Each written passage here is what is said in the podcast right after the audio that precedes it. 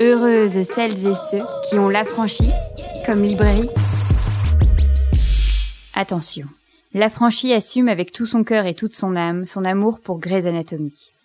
Voilà, c'est dit. Jennifer Padjemi, invitée de ce nouvel épisode, n'est pas seule dans cet amour. Nous la soutenons. Féminisme et pop culture, c'est un livre qui montre que la culture populaire est porteuse d'engagement et de beaucoup de joie aussi. Comme elle était belle cette rencontre. Allez, c'est parti.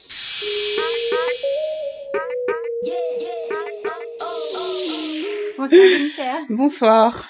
Bienvenue, je suis super contente de te recevoir. moi aussi, je suis vraiment très contente. C'est vrai qu'on se disait tout à l'heure, euh, mais comment ça se fait que tu viens seulement maintenant Et euh, pour ça, j'aurais envie de dire, je m'excuse, il est tardif, mais en même temps, en fait, les choses arrivent. Les choses arrivent au bon moment. Pas au bon moment.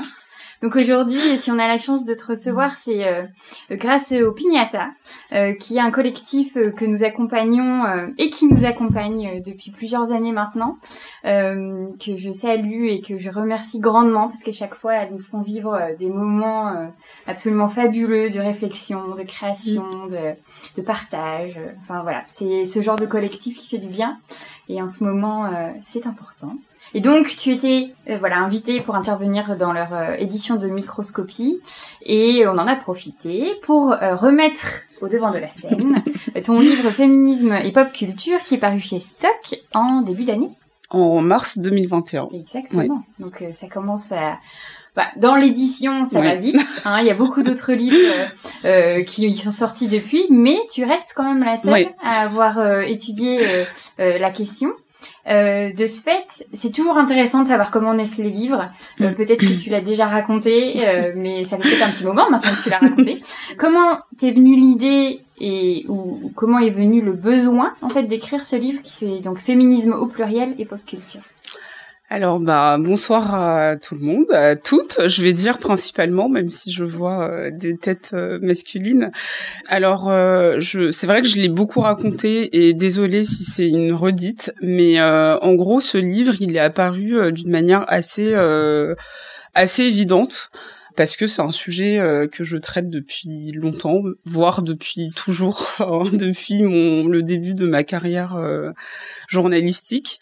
Et euh, on arrivait euh, à la fin d'une décennie. Et donc je j'avais envie en fait de, de pouvoir euh, exprimer tout ce qu'on avait vécu pendant les années 2010 qui m'apparaissait en fait comme une décennie charnière pour plein de sujets de société, pour euh, visibiliser euh, le féminisme sur le devant de la scène, dans l'espace médiatique, autour des questions raciales aussi, autour des questions de santé mentale, de corps.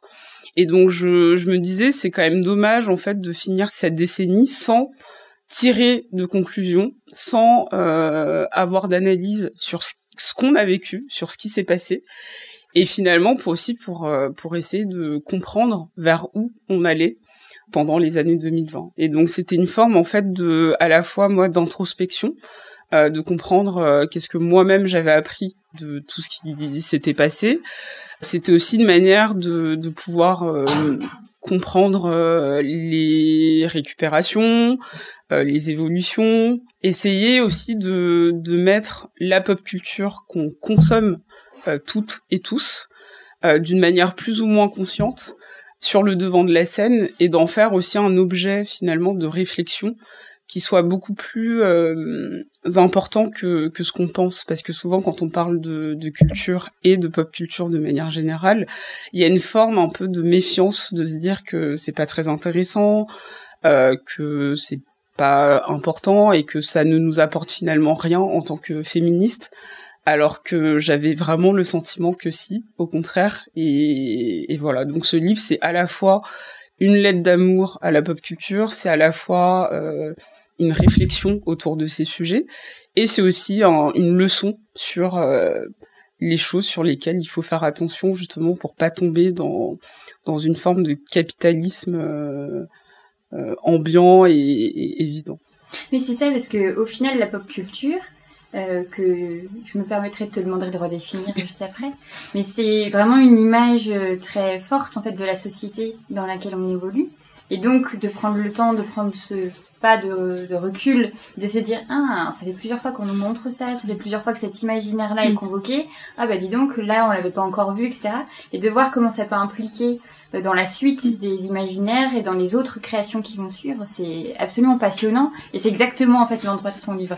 Mais d'abord, qu'est-ce que c'est pour toi la pop culture? Alors, la pop culture, c'est plein de choses. Et justement dans, dans le livre, j'ai essayé d'en donner une définition beaucoup plus académique et une définition plus personnelle. Et j'ai envie de vous donner cette définition euh, plus personnelle qui est euh, le fait que la pop culture est vraiment partout, tout le temps, et que c'est c'est un biais, un, vecteur en fait de communication qui qui nous apparaît en fait euh, qu'on en ait conscience ou pas. Et donc c'est c'est aussi quelque chose en fait qu'on qu'on acquiert au fur et à mesure de notre vie, avec des images fortes, avec une iconographie forte. Et à l'origine, effectivement, c'est beaucoup plus euh, les industries culturelles classiques euh, telles que l'art, l'audiovisuel, le cinéma, la télévision, etc. Et les réseaux sociaux aujourd'hui font amplement partie de la pop culture parce que justement c'est un nouvel outil de communication pour s'adresser à un large public. Et donc j'ai envie de dire que la pop culture en fait c'est de votre portable à votre écran d'ordinateur en passant par les affiches dans le métro ou même euh, parfois les discussions que vous avez euh, avec vos amis sur euh, telle ou telle œuvre qui vous a marqué. Et c'est aussi les livres, parce qu'on oublie souvent que les livres, c'est de la pop culture.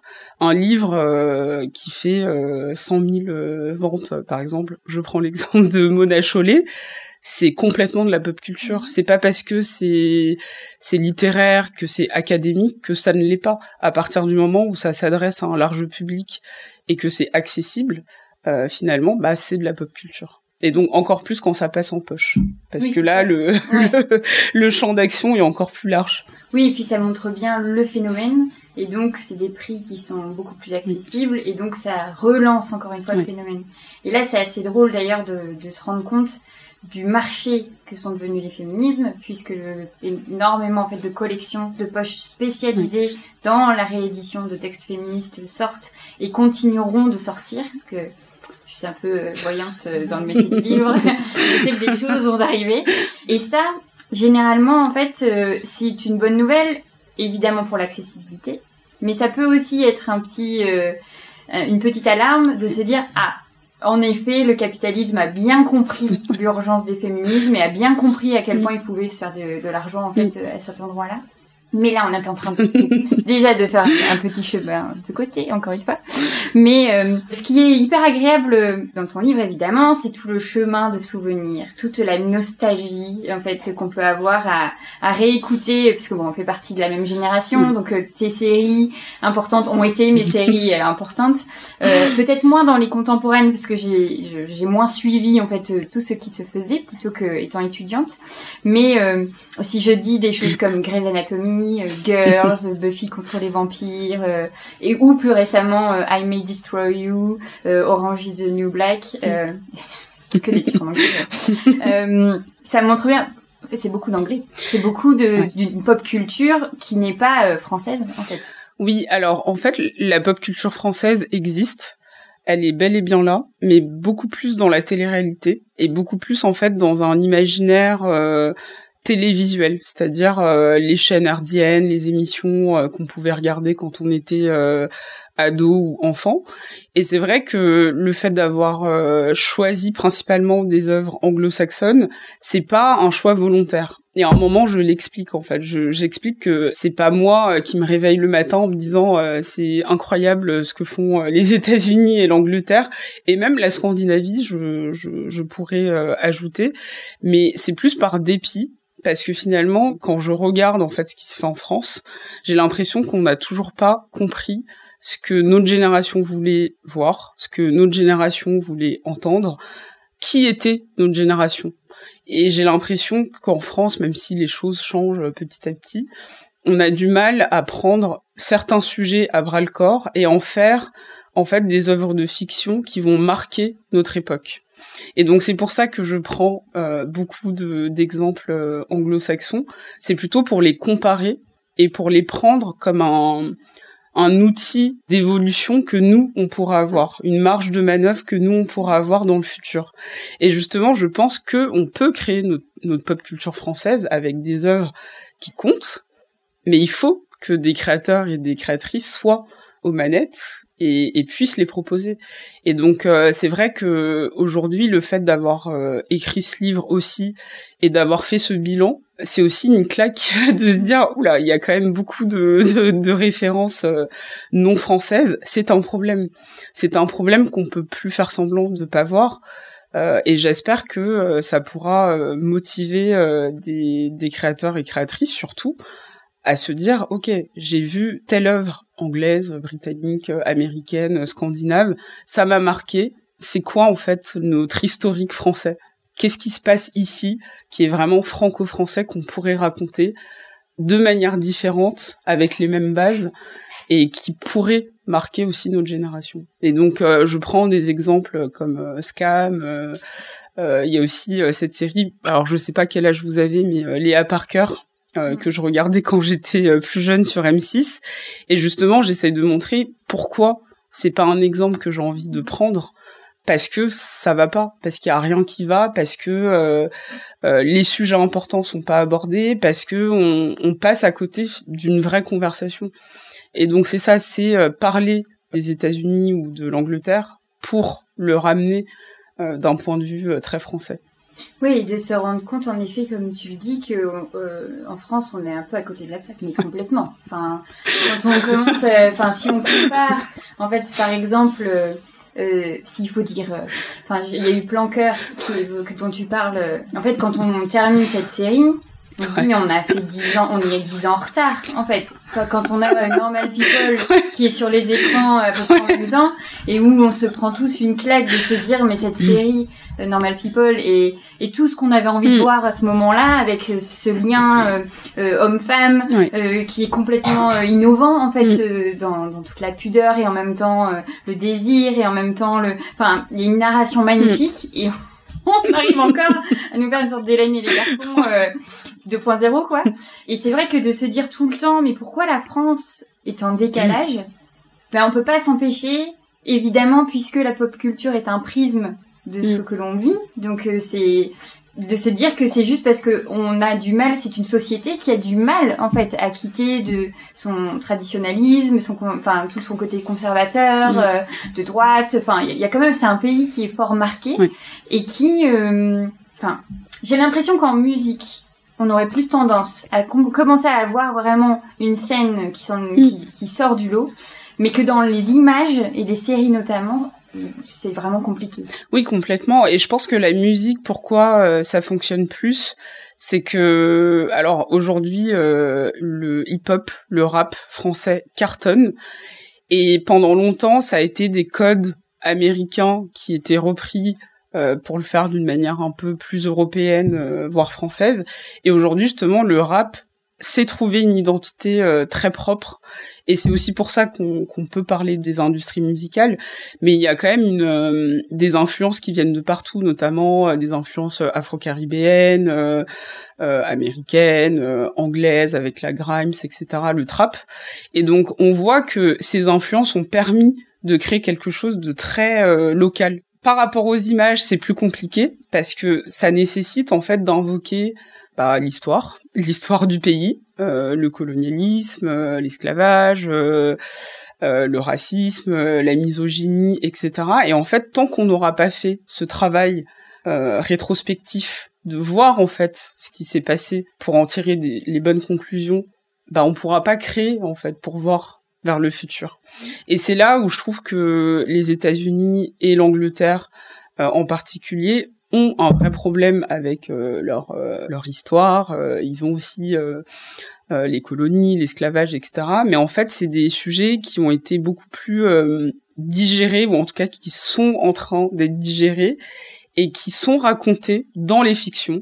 Et l'un des trucs que j'ai pas dit, c'est que les documentaires aussi, c'est de la pop culture. C'est-à-dire que même raconter euh, des vraies histoires qui se sont vraiment passées. C'est aussi de la pop culture parce que il y a un, vecteur euh, de, communication à visée large. Donc on, touche des publics différents et une population beaucoup plus large. Et c'est vrai que je trouve que cette cette manière de se regarder en face et de dire bon là il s'est passé quelque chose et en quelque sorte c'est aussi ce que j'ai essayé de faire, c'est de dire plutôt que d'attendre 25 ans avant de faire un bilan de la pop culture et de d'une époque en fait qui est en train de changer euh, très rapidement, bah j'ai envie de le faire tout de suite et peut-être qu'on on pourra encore tirer des bilans dans 5 ans, dans 10 ans, etc.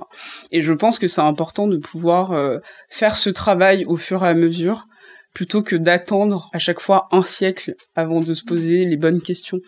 Et donc pour moi, c'est un peu le problème de, de notre euh, culture, de notre industrie euh, cinématographique et, télévisuelle, c'est que on n'arrive pas en fait à, à faire le point sur ce qui se passe, sur notre situation. Euh, c'est beaucoup de conservatisme, beaucoup de, de traditionnalisme, comme tu l'as dit, et ce, ce besoin en fait de ne pas vouloir euh, bousculer ces traditions, de vouloir rester euh, ancré en fait vers un vers un héritage en fait qui n'existe plus. Et, et c'est ça le problème, c'est en fait ce souci de euh, de manque de modernité, de de pas comprendre en fait que la société évolue, que la société change et que tout l'environnement change aussi. Donc ça va euh, de la musique aux séries, en passant par euh, le cinéma, les magazines. Euh, je parle aussi beaucoup des magazines féminins et, et c'est un vrai problème. C'est que on peut pas attendre 2021 d'avoir l'artiste française qui vend le plus pour qu'elle ait une couverture sur le Vogue Paris qui a dû changer Vogue France pour finalement représenter la France entière. Et donc c'est ça, c'est qu'on a toujours un train de retard et à la rigueur, c'est pas grave. Mais c'est juste que on prend même pas le train. C'est qu'on a du retard, mais on le prend même pas. c'est ça. Et donc ça, je trouve que c'est euh, c'est vraiment important de pouvoir faire ce travail de, de de tout mettre en fait dans un bol, de le secouer et de recommencer en fait, de de reprendre les choses petit à petit en disant voilà. Là, il faut qu'on parle des violences euh, sexistes et sexuelles parce que les chiffres euh, ne, ne s'abaissent pas bah, c'est l'occasion euh, de, de, pouvoir euh, le traiter dans une série. Euh, là, il y a encore eu une bavure policière. Bah, peut-être que ce serait bien d'en parler, de comprendre mm. aussi qu'est-ce que ça veut dire de, de nous, de notre société. Oui, mais pour ça, il faudrait qu'on ait envie. Enfin, pas que on ait envie, mais qu'ils aient envie. Et là, le masculin est bien utilisé euh, de mettre leur nez dedans. Et, et c'est là où en fait, parfois ça peut paraître décourageant, c'est de se dire qu'en fait, euh, évidemment, qu'on a envie de, de, diversité, de d'histoires en fait qui permettent de déconstruire, de reconstruire autrement, de nous proposer ces fameuses utopies féministes euh, dont on a parlé cet après-midi, et de se dire euh, on a besoin d'imaginaires qui nous construisent, qui nous grandissent, qui nous rendent joyeux, qui qui viennent appuyer sur des endroits où ça fait mal, mais qui en même temps nous font avancer, etc. Mais pour ça, il faut que les personnes qui créent en fait ces outils bah, soient dans ce même sens. Et parfois, bah, oui, les créateurs et créatrices seraient dans ce sens-là, mais quand on remonte encore plus haut, donc les financeurs, les institutions, bah, c'est là où ça bloque. Comme combien de spectacles de théâtre on voit qui ne tournent pas parce que c'est trop euh, euh, politiquement incorrect. Euh, enfin, ils trouvent toujours les bons mots pour dire non mais ça va choquer nos publics, etc. Et donc on se retrouve en fait dans un un peu le quelque chose sans fin en mm. fait de se dire on est prêt à tout mm. révolutionner, mais c'est les institutions qui financent qui elles mettent des bâtons dans les roues. Mm. Même si j'espère que ça va commencer un petit peu à bouger euh, vu les demandes, euh, puisqu'en effet, pour revenir à ton livre, euh, ce que l'on comprend très bien, c'est qu'en fait, la pop culture, c'est un peu le miroir des sociétés, et donc mm. notre miroir. C'est vraiment ça, c'est de se dire ce que tu as regardé, ce qui t'a intéressé, te construit. Après, moi, étant une belge blanche. J'aime bien dire que je suis belge en ce moment. Ça, ça, fait du bien. Ben, je me suis reconnue dans énormément de, de dans Girls. J'ai pu à certains moments m'identifier. Dans Grey's Anatomy, bah, j'ai pu être Meredith euh, à souhait, etc. Mais ce que j'ai vraiment beaucoup aimé dans ton livre, c'est que directement, directement, pardon, tu en fais une histoire personnelle. Mm. C'est-à-dire, c'est toi, ton rapport à la pop culture et de comment toi, tu ne t'es pas retrouvé, en fait, mm. pendant longtemps. Et que dès que tu t'es retrouvé, euh, Miranda Bailey, Grey's Anatomy, Euh, on a compris l'amour. Je l'ai lu, l'amour. Je l'ai ressenti aussi. Euh, est-ce que tu pourrais euh, nous parler de cette question de la représentation dont on commence à parler? Enfin, j'ai lu plusieurs articles, des choses, ça y est. Enfin, c'est un mot qu'on commence à beaucoup entendre. Donc, est-ce que tu pourrais nous expliquer Oui, alors en fait, déjà le fait d'avoir parlé, d'avoir écrit à la première personne et d'avoir situé mon propos, c'était une manière de, de dire que que j'étais la première concernée, mais que je n'étais pas la seule, dans le sens où il y a plein d'autres femmes noires qui ont vécu ce que j'ai vécu, il y a plein de femmes tout court qui ont pu vivre ce que j'ai vécu, et c'était aussi une forme de d'identification, de, dire peut-être que vous vous le voyez pas, bah je vais parler en mon nom, et en parlant de, de ma place, vous allez peut-être vous reconnaître parce que parfois il y a une forme d'hostilité quand on parle de pop culture, comme je le disais au début, de euh, ça m'intéresse pas, c'est pas très grave, c'est pas très important, euh, ça ne me fait rien, euh, c'est pas grave. Et donc ça, j'espère en tout cas que ça a permis de s'identifier, de se dire ah oui mais moi aussi. Et j'ai reçu euh, plein de messages euh, de plein de personnes différentes et même d'hommes parfois euh, qui m'ont dit bah merci parce que j'ai jamais réussi à le formuler de cette manière et en fait je me rends compte à quel point ça m'a impacté d'une manière ou d'une autre et que j'en avais pas conscience. Et après, par rapport euh, à la question de la représentation, je trouve que c'est très important de rappeler que ce n'est pas une fin en soi, vraiment. Parce que on est arrivé aussi à un moment où euh, on pense que euh, avoir telle actrice qui gagne un César, ça va changer notre vie. Ce n'est pas le cas parce que euh, ça reste euh, une élite, ça reste euh, des, des, institutions, ça reste des personnes qui sont dans un milieu dans lequel la plupart des Français n'évoluent pas. Donc cette représentation là, c'est pas le fait que cette personne ait gagné un prix ou soit plus riche qui va changer les choses. C'est plutôt de savoir ce qu'elle va faire avec ce prix, de ce qu'elle va faire pour une petite fille qui regarde euh, la série euh, et qui grandit avec euh, peut-être des, des, images, avec des réflexions qu'elle aurait pas eu ailleurs. Et c'est aussi ce qu'elle va faire dans le changement en fait de qui tient les manettes ou non. Et donc par exemple pour la série I May Destroy You qui a cartonné, il y a eu cette petite polémique où donc Michaela Cole, elle n'a pas eu de Golden Globe ce débat est revenu en fait sur le devant de la scène en disant mais euh, arrêtez avec cette histoire de représentation, euh, ça ne va rien changer. Et d'autres qui disaient bah si, parce qu'en fait avoir ce prix, ça lui permet de débloquer des fonds pour d'autres projets, pour avoir des projets peut-être encore plus pointus, qui parlent d'autres sujets, qui vont encore plus loin dans la réflexion. Et en fait, ça permet aussi de devenir euh, producteur, de devenir mécène et d'ouvrir les portes à d'autres gens. C'est pas que une affaire de est-ce que je me vois, est-ce que je me sens bien, mais c'est est-ce que j'ai une marge de manœuvre pour créer, est-ce que j'ai une marge de manœuvre pour changer les choses? Et comment ça va me construire? Et donc il y a la question euh, raciale, mais pas que. Il y a aussi euh, toute cette histoire de consentement, toute la question du corps, toute la question euh, de la santé mentale. Donc c'est-à-dire comment les œuvres qu'on consomme permettent de nous créer un imaginaire ou non, permettent de s'identifier ou pas, et surtout permettent en fait d'envisager les choses autrement. Et j'ai plein d'exemples, euh, vraiment plein plein d'exemples, mais euh, un exemple qui m'a beaucoup marqué, c'est euh, une consoeur qui a fait un, un événement autour de Grey's Anatomy encore. et euh, il y avait un, garçon de 14 ans, en fait, qui vit avec sa mère euh, célibataire et il regarde euh, la série avec elle. Enfin, limite depuis qu'il est né, en fait, vu que, la série existe depuis, depuis, aussi longtemps. Et il a, il a participé à la table ronde en disant, moi, c'est la première fois que je vois le consentement à la télévision et que j'ai compris ce que c'était. Et il a pris un, enfin un extrait où euh, le père expliquait à son fils ce que c'était. Et donc euh, ma consoeur euh, Pauline, si tu nous écoutes, me l'a rapporté et elle, ça l'avait beaucoup émue. En fait, c'est à travers ce que regardait sa mère qui s'est construit et, ça lui avait permis en fait d'avoir des conversations avec sa mère après l'épisode où elle, elle, lui en a parlé, elle lui a dit qu'est-ce que t'as compris? Enfin, ça avait vraiment ouvert quelque chose de précieux entre eux deux. Et ça, je trouve que c'est très fort parce que c'est des choses qu'on oublie aussi sur euh, euh, la manière dont on va traiter les autres aussi. C'est-à-dire que c'est pas que euh, l'estime de soi, mais c'est aussi est-ce que quand je vois d'autres récits qui ne sont pas forcément proches des miens, ça me permettra en fait de voir les choses différemment pour bah, pour comprendre ce que vit une femme, pour comprendre ce que vit une personne gays, lesbiennes, trans, euh, pour comprendre euh, tout simplement ce que vivent d'autres gens et pour en faire des liens avec ce que nous on vit.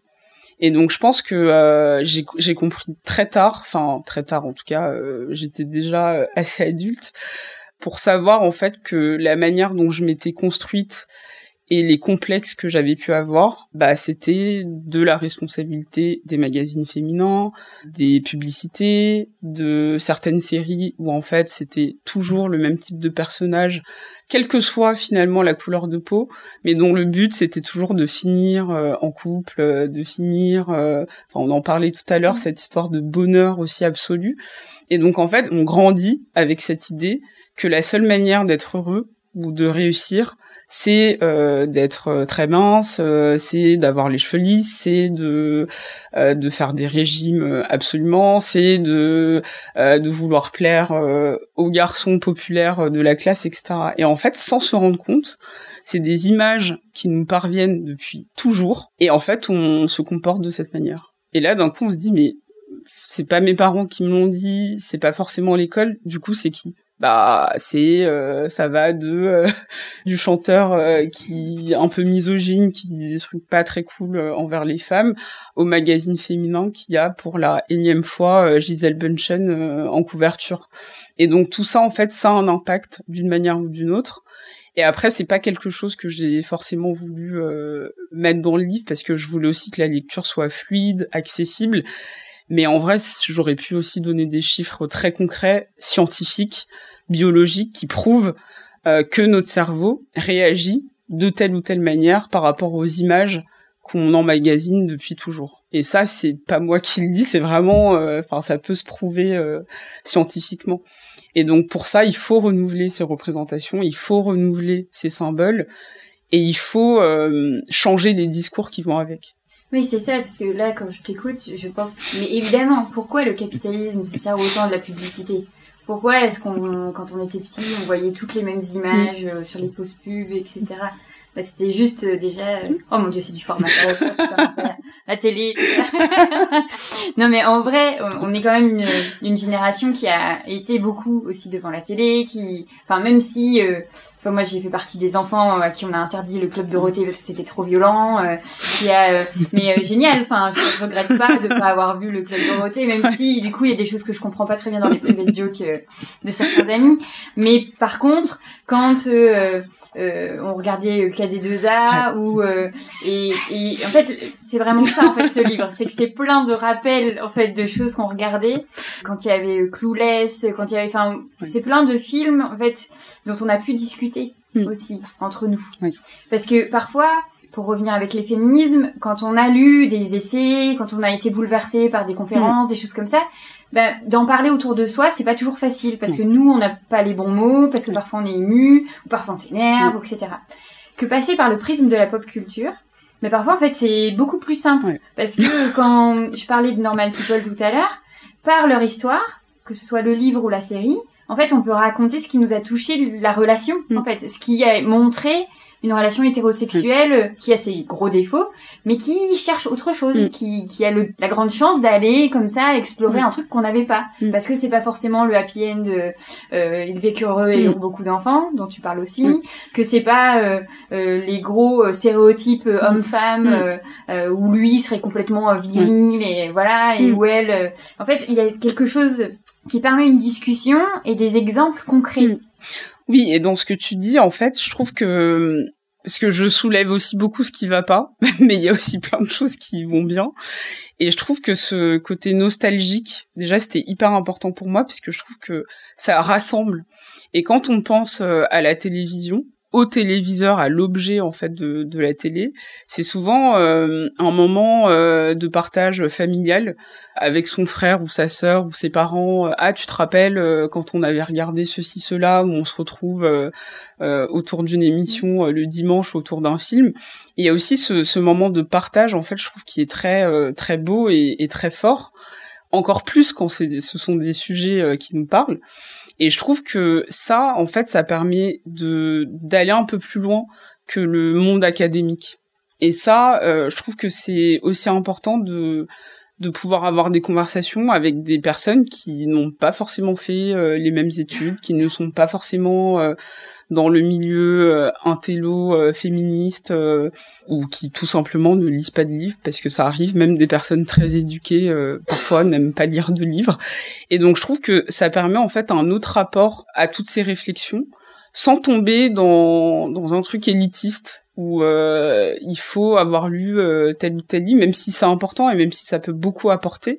Je trouve que donner des exemples de la pop culture, euh, d'icônes comme ça qu'on connaît tous euh, et toutes, euh, parfois de célébrités, de films, de séries, de réseaux sociaux. Enfin, c'est des choses en fait qu'on qu'on a tous vécu d'une certaine manière, et donc d'un coup en fait ça permet de dédramatiser les choses, de donner des exemples concrets et surtout de avoir un moment de partage qui soit lié en fait à une époque très concrète. Et j'aime beaucoup ça parce que, enfin, dans le lectorat que j'ai, il est assez large. C'est autant des personnes de mon âge euh, que des personnes beaucoup plus jeunes ou qui ont des grands frères, grandes sœurs, etc. Mais il y a vraiment quelque chose de, de très contemporain et de très générationnel.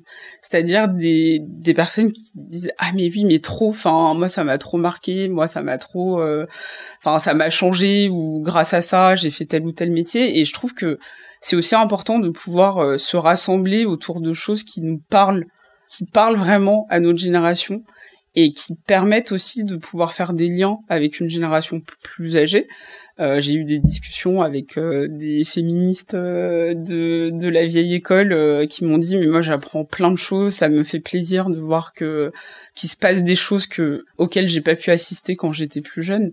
Et je trouve que c'est oui, ça fait un lien en fait entre entre ces générations et ça marque des époques. Comme l'époque a été marquée par le MLF, par des gros mouvements comme ça, bah nous, euh, on pourrait se dire c'est la génération euh, je caricature un peu la génération Instagram, la génération, euh, si vous voulez aller encore plus loin, nous toutes, la génération qui organise des manifestations via les réseaux sociaux et ça prend une ampleur. Enfin, c'est propre à nous et je pense que dans 20 ans, bah, ce sera intéressant de se rappeler que ça existait et que les choses ont pu avancer aussi grâce à ça. Oui, et puis ça va être hyper euh, chouette de revoir. Enfin, là, je, en t'écoutant, tout de suite, j'ai pensé à la petite révolution et au documentaire qu'elle nous laisse euh, euh, revoir à foison. Mm. Et franchement, c'est qu'elle régale à chaque fois. Et je me dis, mais ouais, dans 20 ans, les personnes qui qui regarderont ce documentaire, bah, j'espère qu'elles trouveront ça. Oh, ils en étaient là à devoir, euh, mais mais en tout cas, ça reste des, des, des moments importants en mm. fait de notre histoire. Je me demandais aussi, parce que pour pour faire ce livre, est-ce que tu peut-être c'est un peu bête, mais euh, enfin moi je me souviens pas en général de toutes les histoires, de tous les rapports avec les personnages. Enfin euh, c'est bien ça aussi la pop culture, c'est que parfois on peut euh, la regarder un peu trop vite si on parle des films et des séries et donc euh, binger un peu et donc bah de ce fait on, on se souvient moins des détails. Est-ce que est-ce que pour écrire ce livre, tu as repassé un temps incroyable à regarder Grey's Anatomy Oui. oui, j'ai passé un temps incroyable à regarder euh, plein plein de choses, mais surtout après la chance que j'ai, c'est que c'est aussi ça fait aussi partie de mon métier que je critique pas mal de séries euh, et de films euh, parfois et que du coup quand je regarde un épisode, je sais tout de suite si c'est un épisode marquant ou pas. Et après, j'ai besoin de repasser quand même en détail pour revoir en fait euh, voilà le moment euh, clé, euh, le moment important, etc. Et après pour le livre, c'était aussi important de pouvoir le résumer pour des personnes qui soit n'ont pas regardé et qui se sentent pas lésées en, en lisant, ou soit qui ont regardé mais n'avaient pas fait attention à ces détails. Et donc là, c'est vraiment un travail analytique qui rejoint finalement le monde académique de savoir comment on, on en fait des studies en fait. Comment on, comme les gender studies, les cultural studies, c'est ça en fait. C'est l'étude de la culture des industries culturelles. Et là en fait, on, en vient à mêler un plaisir personnel à quelque chose de beaucoup plus précis et de beaucoup plus euh, académique en disant en fait euh, ce que vous voyez ça veut dire quelque chose euh, ça appartient au, champ sémiologique ça appartient au champ analytique de l'image qui veut dire telle ou telle chose. Et ça je trouve que c'était hum, aussi l'un de mes buts c'était de pouvoir donner des outils à des personnes qui s'y connaissent pas forcément et qui après le livre en regardant peut-être une série un jour, se diront ah ouais, j'avais jamais remarqué ça, ce trope de euh, la femme noire en colère, j'avais jamais fait attention, mais en fait, il existe et ça me fait dire qu'il y a encore des choses à faire. Et donc ça, je, je, je pense que c'est aussi euh, ce qui peut aider euh, à, à, lier en fait les féminismes, qui donc est un mot un peu valise pour regrouper finalement plein de sujets, à la pop culture, c'est-à-dire que vous pouvez prendre du plaisir en apprenant. Vous pouvez prendre euh, du plaisir en en ayant conscience de certaines choses. Et donc là, récemment, il y a une enquête qui est sortie sur euh, Télérama euh, par rapport à une, une candidate de télé-réalité qui a porté plainte pour violence sexuelle. Et bien là, en fait, la télé-réalité que vous regardez peut-être de manière un peu voilà, en second plan, c'est un peu débile. Bah là, ça prend de l'ampleur. Là, il y a quelque chose qui se passe et on comprend en fait que les dynamiques de domination qu'on vit tous les jours, elles sont partout. Elles sont dans toutes les industries, dans tous les domaines et que personne n'y échappe. Oui, c'est ça. Après, ce qui est aussi euh, hyper intéressant euh, euh, dans, cette question-là de se replonger en fait dans les œuvres, c'est que moi pour le coup ça a été un exercice euh, des confinements euh, parce que je me disais j'avais le temps et donc je me suis refait The L World dans son intégralité sans jugement mais franchement c'était trop agréable je me suis refait Dawson que j'avais jamais vu jusqu'au bout Dawson c'est super je ne comprenais pas. Genre tous les mêmes de Dawson qui pleure je n'avais jamais vu la vraie scène donc je ne comprenais pas. Toute ma vie a repris sens. Mais ce que j'ai adoré en fait en regardant ça c'est en fait mon œil critique qui est de ma seule expérience, de mm. mes lectures, euh, ce qui est déjà génial de pouvoir lire autant que je mm. puisse lire, mais de me dire en fait quand je regarde The L Word et qu'en fait après certains épisodes je reste 5 secondes en me disant ah non mais ils avaient déjà parlé de tout ça en fait à l'époque on avait déjà parlé de tout ça, bordel, à l'époque, et on avait un, une série pour le faire. autant dans Dawson, qui a pu euh, être moqué comme c'est mm. incroyable, alors qu'il y a quand même des très bons placements, en fait, euh, d'éducation sexuelle, des discussions par enfants, euh, et, en fait, de, de regarder ces séries-là avec mon regard, là, maintenant, 35 ans, mm. un peu plus avancé dans mes féminismes, je me suis dit, mais Ok. Ouais, non, je suis d'accord avec toi. Et c'est et, et, c'est là où on voit aussi la qualité d'écriture, en plus de ce qu'on peut recevoir euh, d'intéressant, euh, de réflexion, etc. C'est aussi un vrai travail de personnes qui sont euh, autour d'une table et qui essayent de comprendre leur époque. Et Dawson, je sais qu'à l'époque ça avait été décrié parce que en fait c'était des adultes qui mettaient leur conversation à eux dans la bouche d'enfants. et tout le monde se disait mais Dawson t'es sûr que tu as 15 ans? Parce qu'on dirait que tu as 40 ans. Il n'est pas du tout changé d'acteur, hein. il est le même. Euh, mais finalement, ce qui, ce qui, se disait et les sujets qui étaient euh, pris en compte étaient hyper intéressants parce que eux aussi, ils étaient euh, dans une époque charnière fin 90 où il y a eu plein plein plein de changements, euh, révolution euh, sur plein de points et quelques années après, ben les attentats euh, aux États-Unis et ça aussi ça a changé en fait.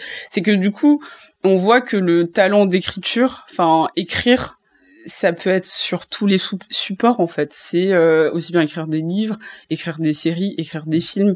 Écrire, c'est raconter quelque chose et raconter euh, son époque, son environnement, raconter ce qui nous touche.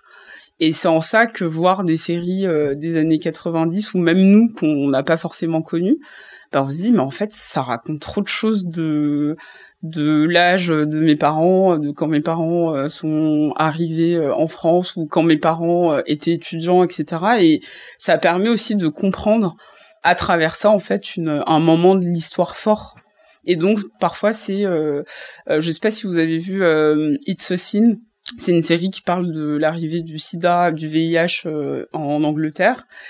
Et en fait, c'est clairement, même si c'est une fiction avec des moments d'allégresse, c'est clairement un, un, documentaire en fait. C'est-à-dire qu'on on découvre tout un pan de l'histoire euh, qui n'est pas forcément raconté dans à l'école.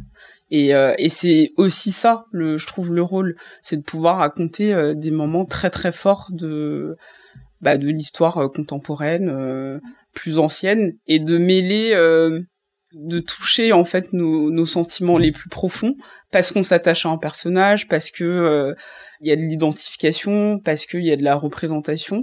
Mais derrière ça, on découvre en fait des choses qu'on nous a jamais apprises nous a jamais inculqué. Et ça, je trouve que c'est euh, c'est hyper important euh, et c'est aussi à ça que ça sert. Ah oui, c'est hyper riche. Euh, je, pendant que tu, comme tu parlais du 11 septembre, je me suis rappelé. en fait, il y a la, la maison d'édition Le Mot et le Reste, qui est plutôt spécialisée, enfin qui est carrément spécialisée en musique et qui maintenant fait un peu de littérature aussi, qui a fait un livre qui s'intéresse à la musique des suites du 11 septembre. Donc c'est un livre ah, entier sur toutes les musiques qui ont été créées sur le 11 septembre. Super intéressant. C'est hyper intéressant. Ils en ont fait une bon qui pourrait paraître un tout petit peu plus euh, évidente, mais sur les musiques de foot mm. en fait, de tout ce qui accompagne, pourquoi ça marche, etc. Mm. Le sport aussi fait partie de la pop culture. On l'oublie. Des moments de joie euh, du public et ces hymnes chantés. Ce qui est certain, c'est que je pense qu'on a tous et toutes envie euh, d'aller regarder des séries. Euh, vraiment, hein, on va l'hiver arrive, c'est absolument parfait. Euh, donc je conseille ton livre pour bah, s'inspirer, donner de nouveaux exemples. Moi, par exemple, voilà, je vais l'avouer, j'ai jamais regardé euh, Orange is the New Black. Je sais de quoi on parle, j'ai vu des extraits, j'ai vu ça, mais je me suis jamais encore posée. Euh, après, malheureusement, plus on attend, plus on a de, de, de marge. Mais allez, je sais que l'exercice va pas être facile, mais euh, pour terminer, si tu avais euh, une série à nous conseiller qui pour toi est vraiment euh, tip top, c'est-à-dire qu'on n'a pas grand-chose à lui reprocher, mais un petit peu parce que faudrait pas trop, euh, voilà, faut pas encore qu'on travaille hein, les choses, mais quelque chose qui t'aurait vraiment marqué et qui serait intéressant si on ne le connaît pas de de le découvrir là pour les fêtes par exemple. Hmm. Alors aussi avant de répondre à cette question, hmm. je voulais juste préciser, j'espère que ça va pas vous donner qu'envie de regarder des séries, mais aussi de comprendre euh, la manipulation de certains médias.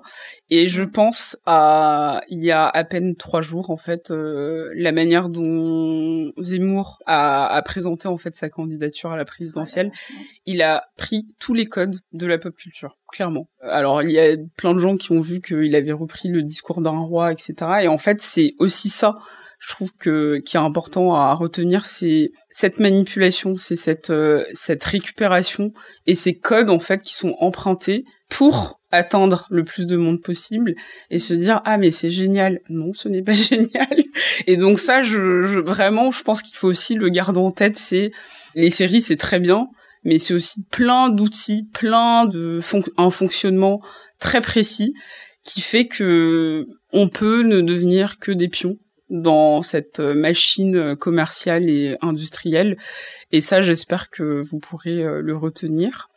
Et du coup, pour pour répondre à ta question, j'ai un peu envie de dire, sans surprise, désolé, Grey's Anatomy, vraiment, je, en fait, je, c'est mon combat perpétuel. C'est que j'essaye de faire comprendre aux gens, non, ce n'est pas une série girly. Non, ce n'est pas une série où les médecins ne font que coucher ensemble.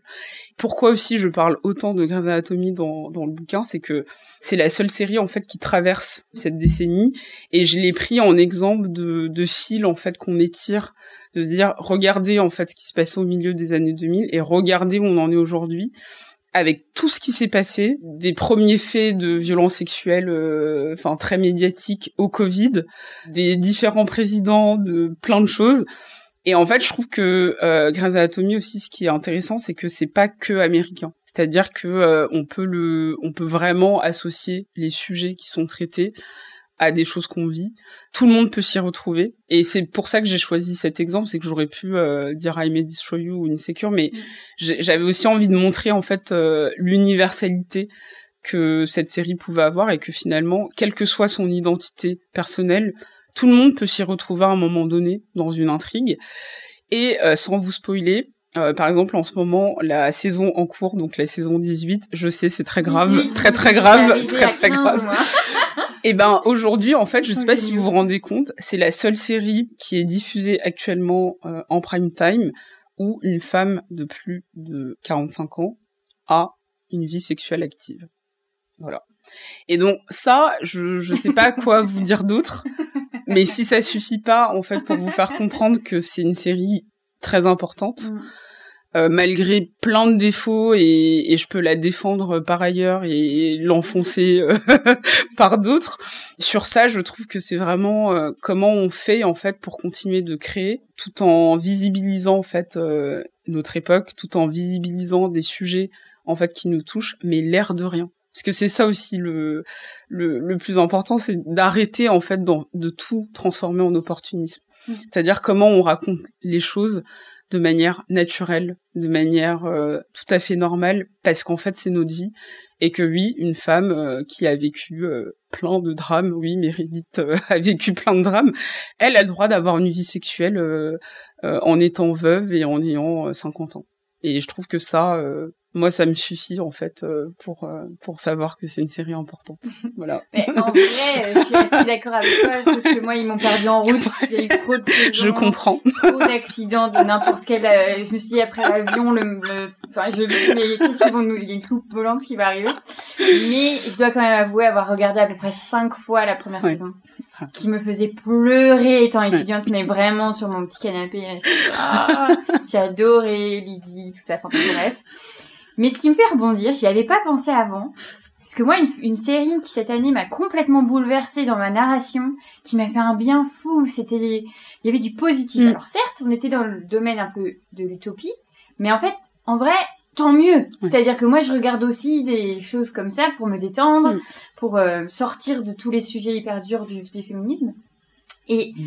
En fait, pour le moment, j'ai pas encore trouvé de gens avec qui en parler parce que j'ai l'impression que peut-être je suis la seule à l'avoir regardé. Je dis ça, mais c'est juste j'ai pas posé la question à tout le monde. Mais euh, est-ce que tu as regardé New Amsterdam? Alors, c'est un peu. J'ai en fait j'ai commencé, euh, j'ai commencé, mais j'ai j'ai j'ai pas poursuivi parce que je me suis dit ça fait déjà 17 ans que je regarde une autre série ah euh, médicale. Je sais pas si je suis prête à me lancer dans dans ça, mais euh, mais oui, mais je sais que c'est une série très importante et qui euh, qui est souvent reprise dans les médias par rapport à des sujets. Ouais. Mais c'est incroyable. En fait, je pense que c'était la première fois, mais vraiment mm. la toute toute toute première fois où je voyais quelqu'un. Bon, il s'avère qu'en effet, il a fallu qu'ils mettent un mec blanc à la mm. tête de ses bonnes idées. Bref.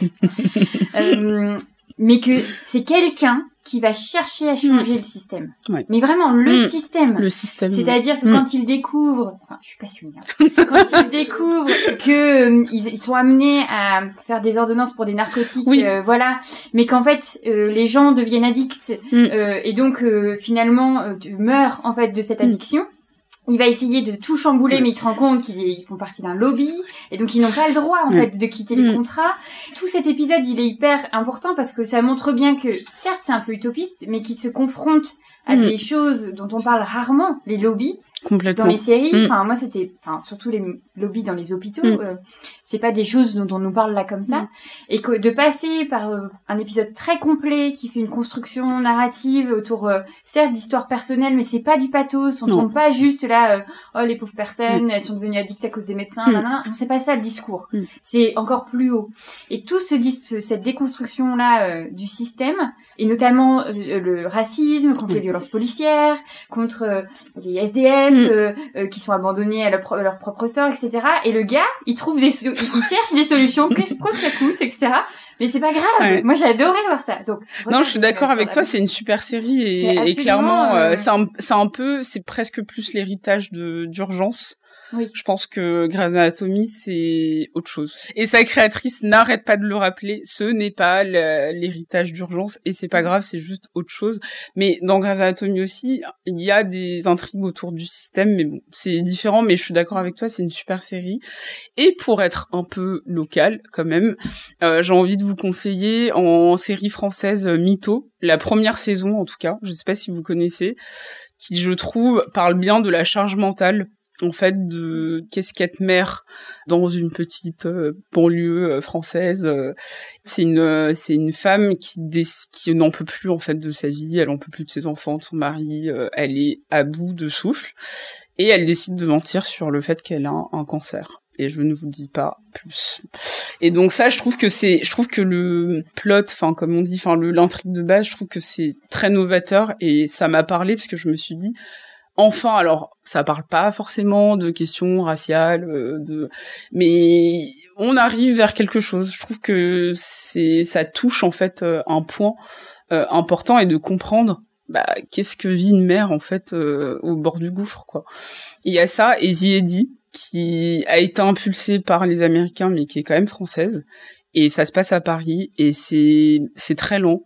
C'est un Paris pas très beau, c'est-à-dire on n'est pas dans Lupin, c'est pas une publicité euh, pour pour Paris ni Emily Paris, mais il y a quelque chose de vraiment euh, cru, dur, qui s'attaque à des problèmes vraiment franco-français. Et vraiment, j'ai trouvé qu'il y a Leila Bekti, il y a dedans, et, et notamment l'épisode 3, euh, première fois que je vois un enterrement musulman.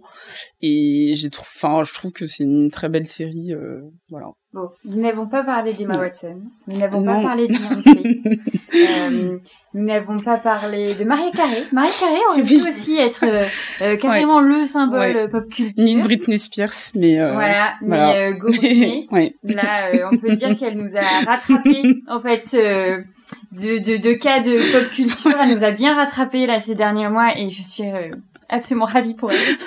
Merci beaucoup, Jennifer. Merci à toi. C'était vraiment génial. Euh, je ne conseille que la lecture de ton livre pour découvrir ce que tu mm. as à dire sur Beyoncé. Et moi, j'ai trouvé ça génial, ce passage sur Beyoncé. Donc, euh, non, mais on découvre des choses incroyables euh, dans ton livre. Regardez des séries, parlez-en autour de vous, écoutez de la musique, faites-les écouter à tout le monde. Euh, Faites-vous plaisir. Voilà. Alors, heureuse vous venez d'écouter un nouvel épisode de l'Affranchi Podcast en compagnie de Jennifer Padjemi à l'occasion de la parution de son ouvrage Féminisme et pop culture aux éditions Stock. L'Affranchi Podcast, c'est Soisy Courbet à la réalisation et Camille Cario à la post-production et au montage.